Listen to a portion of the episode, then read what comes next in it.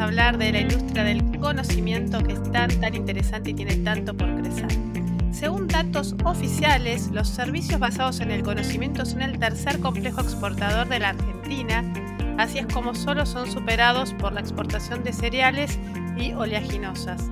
Por otra parte, como todas las empresas corren bajo software, más allá de su tamaño o de su industria, necesitan contar con programadores, científicos de datos, diseñadores de experiencia de usuario, también todos los profesionales que tienen que ver con cloud computing y ciberseguridad, por mencionar solo algunos.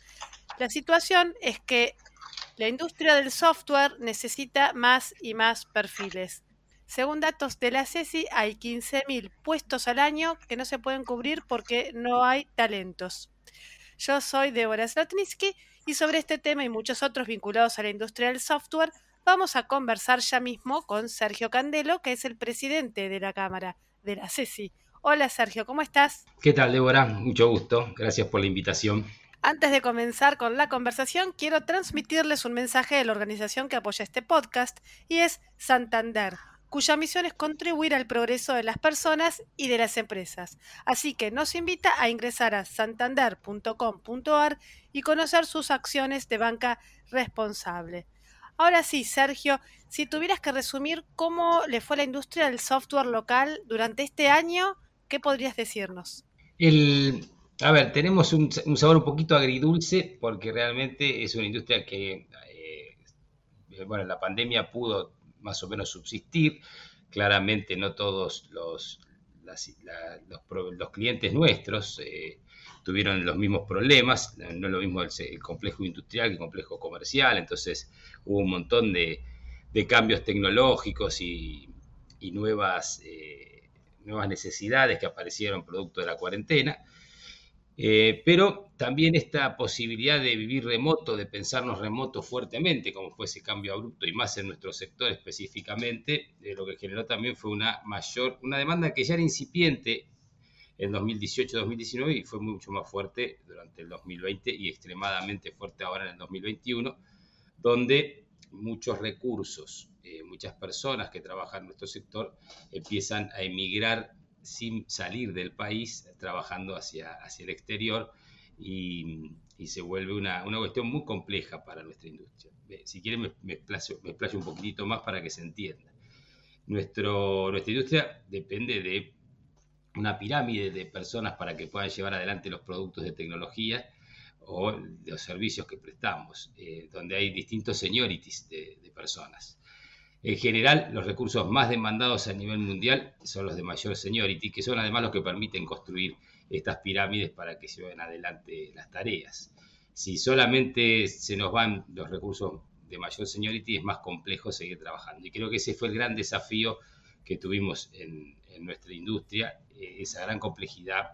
Buscamos por todos los medios transmitir esta, complicación, esta, esta situación. Eh, de, diferencia tan grande que tenemos las empresas que estamos en Argentina, con todos los impuestos y aportes que se, que se, que se generan y se pagan desde aquí, versus una situación de una informalidad que es rara, porque en general la informalidad está pensada siempre en, empleos precarios y salarios bajos, y acá se está dando la informalidad los salarios más, más altos. Así que esa es una, una situación difícil que hemos vivido durante el 2021. Ahora, yo estaba leyendo que según datos de ustedes, en el último año y medio los salarios de estos profesionales aumentaron un 107%, o sea que más que la inflación. Sin embargo, vos decís que no les alcanza para competir contra salarios en dólares que pueden cobrar de afuera. El tema es eh, en qué contexto pasa esto. Si una persona que trabaja en Argentina quiere trabajar como freelance hacia afuera, eh, y se registra y hace todas las, cuestiones como corresponde y liquida sus dólares en el mercado único y libre de cambio, esa diferencia no existe. Ahora, eh, si no vamos a pagar impuestos, y vamos a, eh, ahí hay, una diferencia, obviamente, en, cualquier contexto. viéndolo así, como lo vive hoy una persona que dice, ah, yo cobro 4 mil dólares en el exterior y no tengo que pagar nada, y lo considera el valor del blue, versus lo que esa misma persona, que le puede llegar a costar parecido a un empresario local, es 4 a 1 la diferencia en lo que percibe en mano una persona versus la otra visión. Después no es tan así, porque también eh, no es tan fácil traer los dólares, tiene ciertas complicaciones, y creo que hay una, idea, un movimiento del Estado de empezar a pensar a esto de otra manera. Lo que sí, de todas formas, así se diera en una situación de igualdad, el solo exportar eh, el conocimiento en forma individual como freelancer tampoco es una buena solución para el país porque hace que la industria se, debilite, se achique y tengamos talento y recursos que pueden generar gran valor agregado, producción nacional, generar propiedad intelectual, soberanía, a transformarse simplemente en eh, horas hombre que se venden para generar propiedad intelectual en el exterior que luego van a ser compradas por nosotros. O sea que acá hay una, situación más, más difícil a nivel de la sociedad como un todo. Te entiendo perfecto, pero ¿qué le podrías decir a, uno de estos profesionales que por ahí escucha este episodio y te dice, Sergio, ¿vos qué pretendes? ¿Que yo deje de ganar cuatro mil dólares afuera crocantes para ganar mucho menos en pesos en el mercado local? Mira, nosotros tenemos ahí una posición que, es que hay otra Argentina. Tenemos esa posibilidad. Y creo que esta es la clave para poder encontrar las soluciones que van más allá del corto plazo de una coyuntura o de un, tipo de cambio desdoblado, de un cepo, cuestiones de este lado. Argentina hoy tiene problemas de pobreza, de desempleo y de falta de dólares. Y nosotros somos una industria que puede generar empleo, o sea, reduce el desempleo eh, podemos pagar buenos salarios, con lo cual también salimos, o sea, podemos sacar un montón de gente de la, pobreza y teniendo la industria funcionando podemos exportar. Entonces creo que nos tenemos que parar ahí. Hay una Argentina posible, tenemos este, esperanza de que eso sea.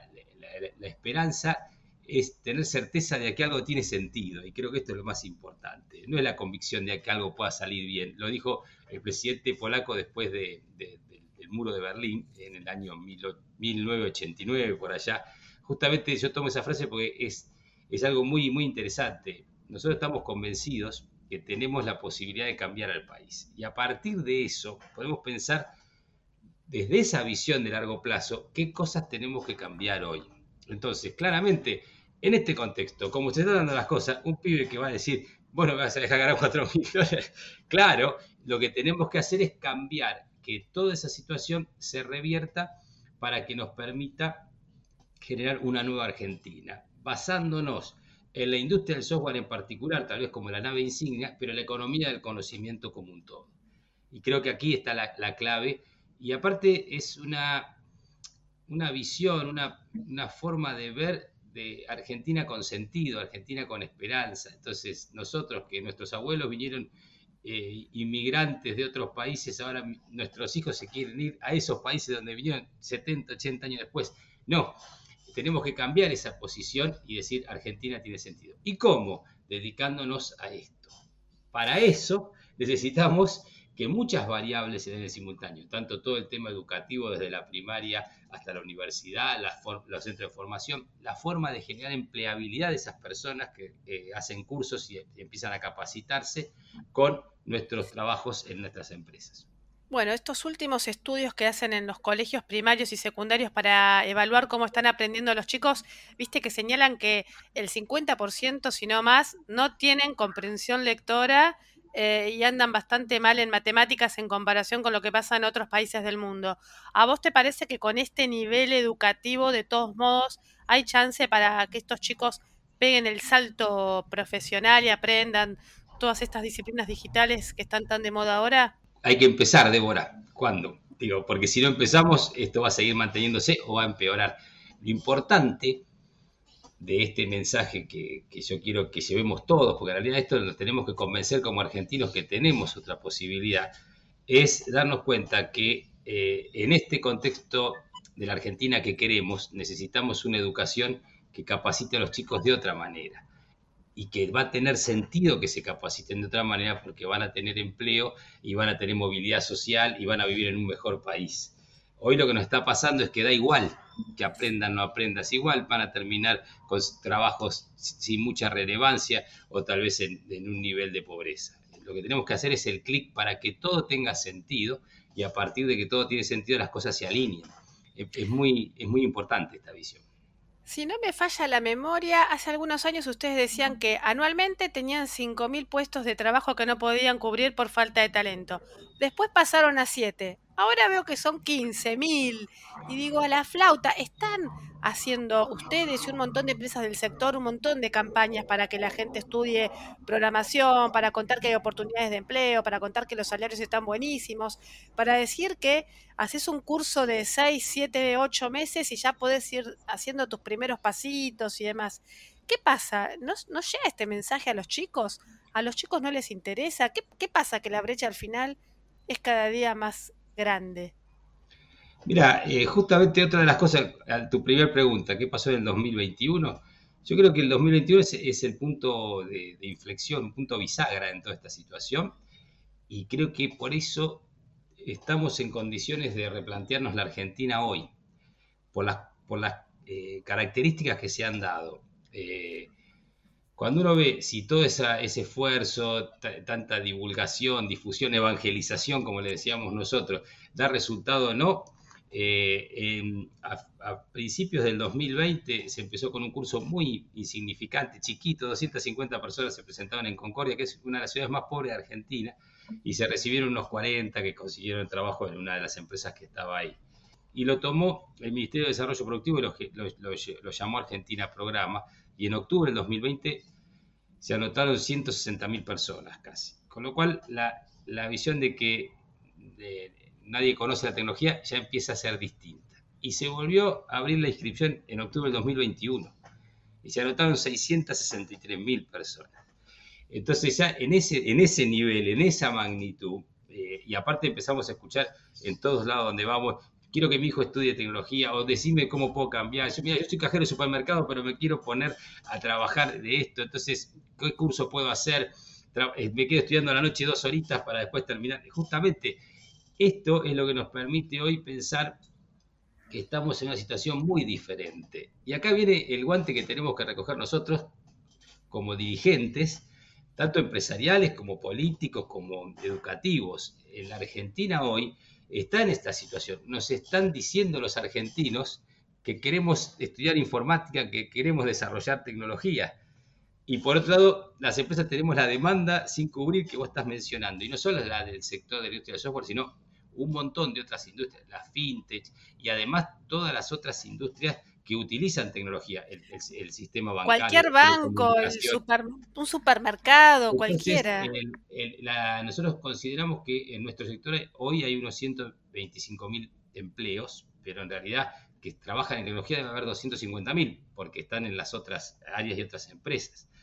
Y, y hay demanda insatisfecha de alrededor de 15 mil puestos, que no es más porque no hay más gente. Si hubiese más gente capacitada, habría más empresas en Argentina, argentinas y del mundo, instalándose en Argentina para utilizar el talento argentino. Con lo cual, decir 5.000, 10.000 o 500.000 es lo mismo, porque no sabemos cuál es en realidad el punto donde se acaba, porque la demanda es mundial y la cantidad de población que tenemos nosotros no llega a, a satisfacerla. Con lo cual, hoy tenemos 125.000 a pensar en 200.000, en 500.000, en 2 millones de personas, creo que tranquilamente podrían ser empleables. Así que acá hay un punto que es eh, que tenemos que tomar el compromiso y la responsabilidad de entender que la sociedad nos está pidiendo un cambio y nosotros lo tenemos que dar. Por eso es clave, además, que articulemos no solo con el complejo educativo, el científico tecnológico y con el Estado, para que toda esta gente que empieza a capacitarse en distintas formas le podamos dar empleo y cómo asociar esa posibilidad de gente que no está tan capacitada, pero sí tiene algunos primeros rudimentos como para empezar, que la podamos incorporar en nuestros equipos, vaya creciendo y después siga además capacitándose y estudiando. Es clave ayudar a la empleabilidad de todo esto. Sí, también em, informarle de esto a los padres de los chicos que por ahí no están tan en tema porque trabajan de otras cosas, están en otros temas y quizás no son conscientes de esta demanda de, de, estas disciplinas y de la real oportunidad de crecimiento laboral que tienen los chicos, ¿no?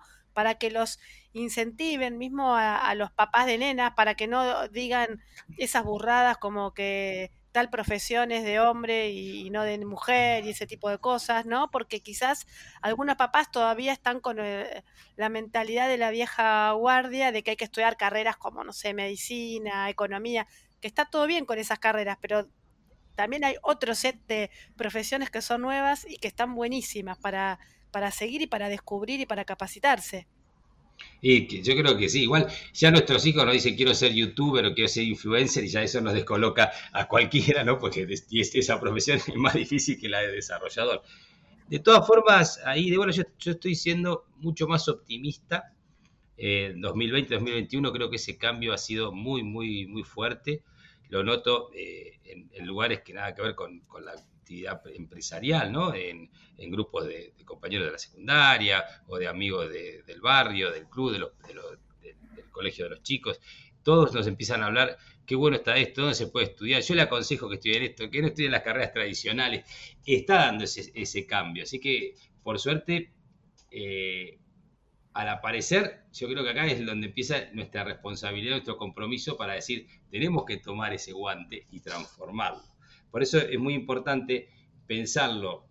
Argentina potencia en el sentido de lo que es eh, tecnología, en, desarrollo de software, en industria de software, economía, el conocimiento como un todo, y desde ese punto se resuelve el corto plazo. Si no, el corto plazo no tiene salida y los chicos van a seguir yéndose a trabajar por 4 mil dólares y además tiene la picardía de que arruina a la, a la, industria que podría ser la que nos saque de la pobreza, del desempleo y de la falta de dólares. Es, es toda una cuestión que tenemos que lograr que se, que se entienda que la salida es creciendo, la salida es para arriba, y a partir de ahí hay que tomar las medidas más audaces, pero no descabelladas, no es que no vamos a mandar al país a la quiebra, sino medidas audaces que permitan entender que, con esas podemos crecer y eso va a generar otro efecto en la sociedad y otro derrame. Un ejemplo, un chico que trabaje para afuera, sí. Sí, eh, no, no, casi no genera ingresos en la sociedad. Y tal vez nosotros tengamos que, mencionar que no le cobren impuestos a las ganancias a estas, a estas personas que trabajan en nuestra industria, que ganan mucho, que suena como ilógico. Pero sí, capaz que hay, que hay que pensar ese caso, porque eso hace que no se vayan tantos para afuera y van a seguir estando acá. Y eso va a generar más gasto en Argentina, más consumo, eh, se derrama de otra manera y más crecimiento. Entonces, todo tiene sentido si miro el largo plazo tener que tomar esa medida. Si estoy mirando los ingresos públicos desesperados del déficit y demás, no puedo tomar ninguna de esas medidas. Pero entonces, en concreto, si el gobierno nacional dice, bueno, el nuevo ministro de producción o del software o de economía o de lo que sea, señor Sergio Candelo, tome usted las medidas para empezar a, a cambiar eh, este rumbo del país y, convertirnos en una potencia mundial de la industria del conocimiento con talentos eh, que sean lo suficientemente no solamente capacitados, sino en cantidad. ¿Qué medidas concretas tomarías? Lo primero que nosotros tenemos que darnos cuenta, en vez de subsidiar el desempleo, hay que subsidiar el empleo. Digo, estos son los cambios, eh, así que tenemos que empezar a hacer esos clics. Tenemos que generar las condiciones de exportar de que las empresas estén en Argentina y exporten, no que piensen en tener una sede en otro país y, todo lo que se vende no, ni siquiera pasa por Argentina. Tenemos que, comprender que la virtualidad nos eleva de lo territorial y lo territorial es donde están los impuestos. Y hoy Argentina y cada provincia y ciudad argentina compite con todas las ciudades, provincias y países del mundo por el mismo recurso, por el mismo talento, con lo cual la estructura tributaria tiene que adaptarse a esta situación, porque realmente si no vamos a terminar perdiendo. Argentina tiene una, una, gran cantidad de impuestos y tributos e incluso una gran informalidad. Entonces, ¿tiene sentido tener un 40% de la economía informal? Tal vez habría que bajar los impuestos y tener muchísima más economía formal. Y por otro lado, la economía formal como la industria del software, que tiene el 100% de sus empleados en blanco trabajando formalmente, hoy buscan la informalidad de trabajar en el exterior justamente para, no, para tener esa diferencia de ingresos. Esto es los cambios, las medidas que tenemos que tomar para revertir la situación y generar muchísimo más trabajo, bienestar, eh, progreso social y al haber todo eso se genera automáticamente otro país. Y aparte, los argentinos tenemos un PBI abajo del colchón. Cierto. Y, cuando uno recuerda, eh, bueno, mi empresa empezó en el año 2000, pero ahí tengo empresas de la Cámara que son de hace 30 años y hay otra de 5, y, y todos emprendimos y emprendimos así a decir, bueno, vamos que tenemos fe, que pensamos que puede salir, teníamos alguna idea de servicio, de producto que nos dio fuerza y, sacamos nuestros, nuestros dólares o nuestra inversión y la llevamos adelante. Entonces realmente, si nosotros como argentinos entendemos que hay otra posibilidad. Vamos a ser nosotros mismos los que vamos a generar la nueva Argentina. No hay que esperar que vengan inversiones extranjeras. Obviamente que buenísimo que vengan, pero no es, necesario que, que, tenga que ser un inversor extranjero. Argentina tiene un montón de dinero de argentinos que no está en el sector productivo. No, y aparte estoy pensando que hay millones de jóvenes argentinos que están desesperanzados porque está bien, cobran un subsidio, cobran un cosito, qué sé yo, pero no tienen esperanza. Dicen, ¿yo cuándo voy a tener mi casa? ¿Cuándo voy a poder salir de este barrio? ¿Cuándo esto o aquello? Y si hacen un curso y se capacitan y aprenden a programar y así de a poco pueden acceder a este ascenso social eh, que tanto ansían y que hoy no, ven la forma. La forma evidentemente existe. Por eso acá es muy importante entender con qué base de educación cuentan. Cómo hacer para que este, grupo de chicos que no, sabe con una comprensión de texto, volverlos a formar para que puedan empezar. Hay que, hay que trabajar en todas las líneas y en, todo. Eh, ayer estuve en, en misiones, en, por, por Zoom, ¿no? Como se llama, pero justamente estaban entregando diplomas a chicos de 4 o 5 años que estaban haciendo sus primeros pasos en robótica, en inglés, no sé lo que era de, lindo los chicos hablando y todo. Y eso justamente va a hacer que dentro de 20 años estos chicos van a pensar seriamente, van a recibirse de este, ni se les va a ocurrir ser psicólogo, quiero decir, capaz que algunos sí, no tiene nada que ver, pero eh, nosotros tenemos que lograr que una gran mayoría de la población se dedique a esto. No quiere decir que todos. Cuando en la época, en la década del 30 del, año del siglo pasado se hablaba de mi hijo el doctor, no era que todos iban a ser doctores, pero estaba esa esperanza metida en esa frase. El, papá capaz que trabajaba 12 dólares por día y vivía en un conventillo, pero tenía esa visión de, vamos, a, estoy acá porque la Argentina va a ser distinta y mis hijos van a vivir bien. Tenemos que volver a llevar esa misma eh, situación de esperanza. Incluso eh, a veces nos pasa que en la Ciudad de Buenos Aires, el AMBA, el conurbano, es mucho más pesimista. Cuando uno va a otros, a otros lugares de, la, Argentina, podemos pensar en, de otra manera, hay, otra, otra, otra manera de verlo. Y esta industria también genera posibilidades en todo el país, porque da empleo federal. Y la verdad que pensando como argentinos, elegir eh, dónde vivir, no por el lugar de trabajo, porque que, nos hacía que nos juntemos todos en el AMBA, 14 millones de personas, o en algunas grandes capitales en el interior de la, de la, Argentina, sino bueno, elijo donde vivir porque es donde me gusta, total el empleo lo voy a tener. Es, la verdad es, un cambio de paradigma directamente. Y tenemos una Argentina hermosa y no, muy poblada, así que es todo para crecer. Ahí creo que podemos cambiar toda esta matriz hablamos de los niños, pero ahora te quiero preguntar por, las mujeres o, los hombres que llevamos 20 años de trayectoria profesional y que quizás ya eh, estamos aburridos de trabajar siempre lo mismo, o, muchas mujeres que se han dedicado a criar a los hijos y que ahora quieren insertarse eh, laboralmente.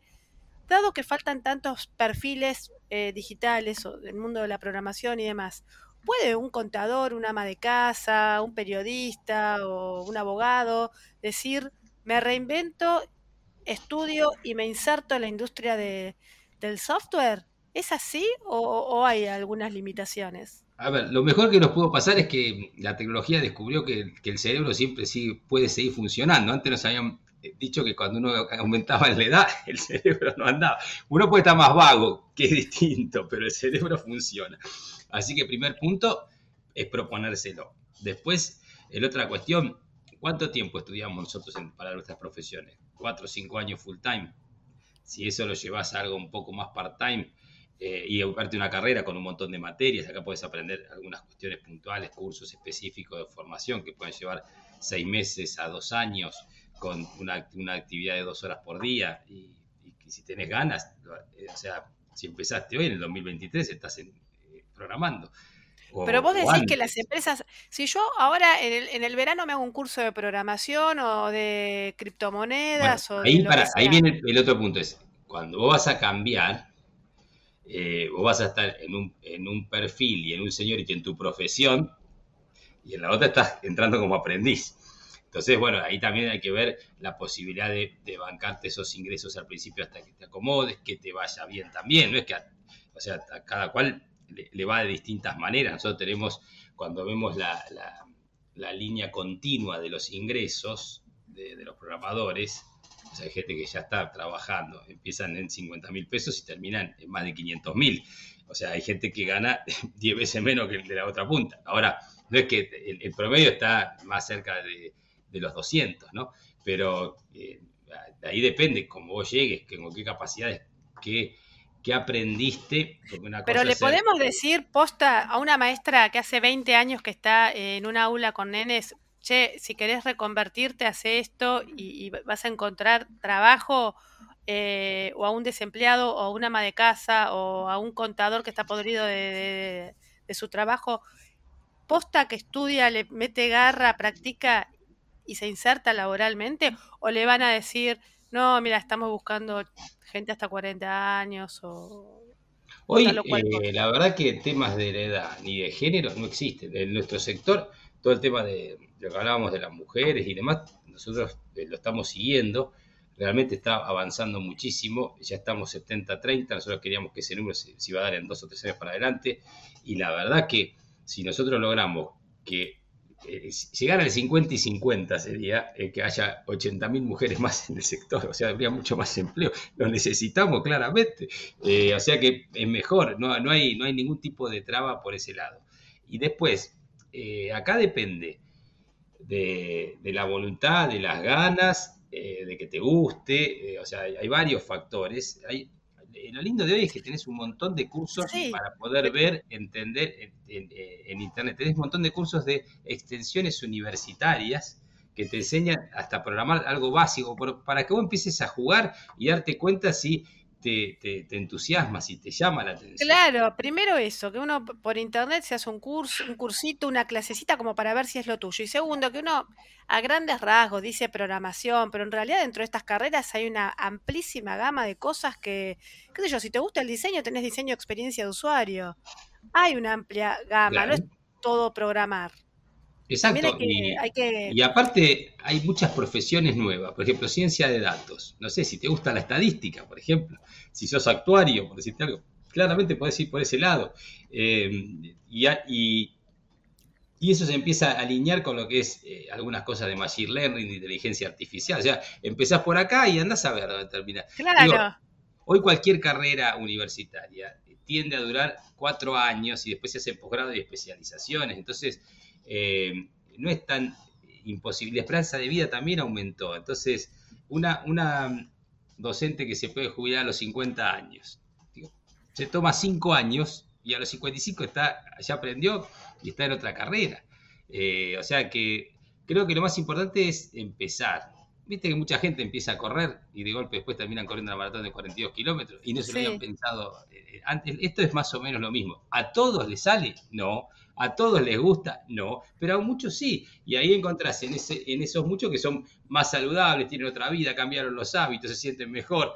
Esto es lo mismo. Aquí tenés que probarlo, darte cuenta si, realmente te apasiona. Programar tiene esa, esa, característica de que vos haces cosas y después un, programa hace lo que vos pensaste que, iba a hacer.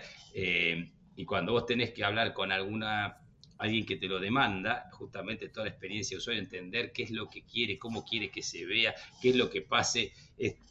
también tenés todo un, mundo ahí mismo, la, misma la gestión de los proyectos, cómo haces para que algo que no existe termine luego de un periodo de tiempo con ese producto terminado.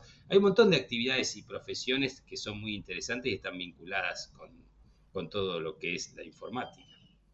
Así que bueno, como conclusión, ponerse las pilas, uno a cualquier edad tiene la posibilidad de insertarse en esta carrera y a los más chicos también contarles, ¿no? Que más allá de, del veterinario, el médico, el maestro, existen un montón de profesiones que por ahí no conocemos porque están trabajando en empresas o en sus casas o qué sé yo, y que, pero que existen y que, y que están buenísimas. Y que se van generando nuevas, además. Digo, nosotros, por ejemplo, impresión 3D es algo incipiente.